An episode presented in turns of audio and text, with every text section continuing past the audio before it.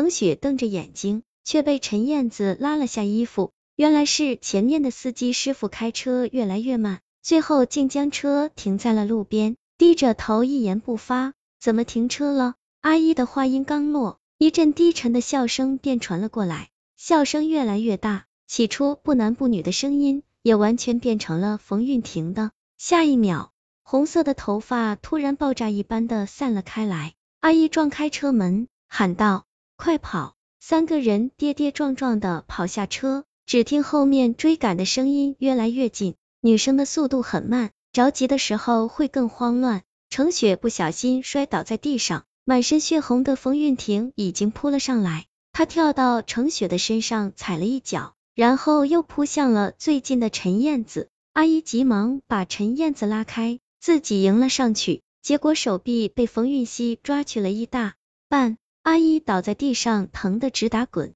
叫声凄惨无比。冯运婷还要冲过来，却突然被程雪抱住了腿，快走，先别管我！程雪喊道。陈燕子却还犹豫不决，你还愣着干嘛？走了才能有机会找人救我啊！陈燕子想想也对。于是艰难的扶着阿姨往路边走去，走了一会儿，两个人打到车去了医院。等安顿好阿姨，都已经是后半夜的事了。陈燕子只能再次联系那个大师，连夜去了他那里。陈燕子祈祷不要再碰到冯运婷，手机却收到了一条短信，显示的号码是程雪，语气却是冯运婷的，上面写着：如果还想救回程雪，明天就来 X X 的找我。当然了，如果你不来，我也还是会去找你的。这根本就是赤裸裸的威胁。陈燕子气得咬牙切齿，只能最后一拼了。幸运的是，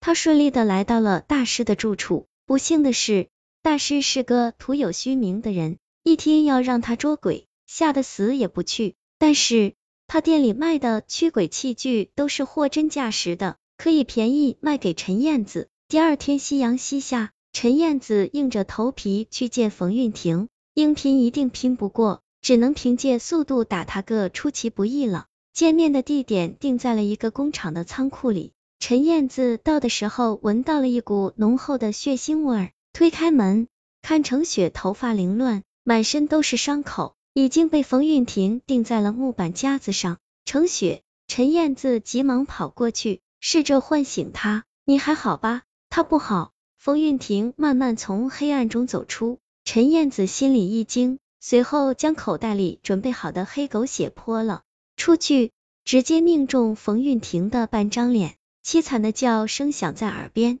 冯运婷捂着半张血肉模糊的脸，气得直哼哼，死去吧你！这他伸手抓向陈燕子那半张脸上的眼球，立刻血乎乎的从眼眶里掉了出来。我本想把你留到最后。将你和程雪的皮一起慢慢扒掉。既然你这么想死，那就去死吧！冯运婷飞扑上来，用尽最大的力气把陈燕子推到墙角，指甲直接抠进了她的肉里，顿时鲜血直流。陈燕子发出撕心裂肺的吼叫，随后她把手偷偷伸向口袋，迅速抽出了一把桃木匕首，然后用力踢出一脚。将匕首插进了冯运婷另外一只眼睛里，只要失去了眼睛，就什么都看不到了。这就是陈燕子心里的计划。冯运婷捂着眼睛大叫，陈燕子将事先藏好的一桶黑狗血月历泼了出去，全都撤在了他的身上。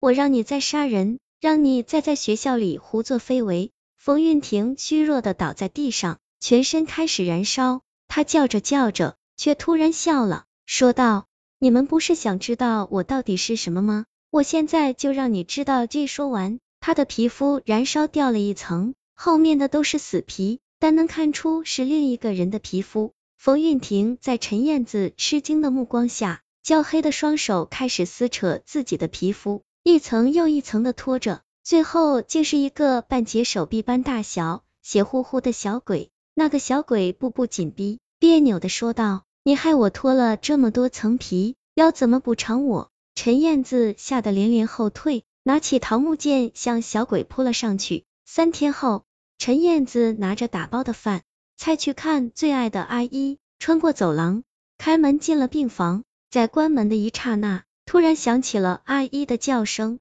陈燕子放下饭盒，一抬头，竟是冯运婷诡异的笑脸。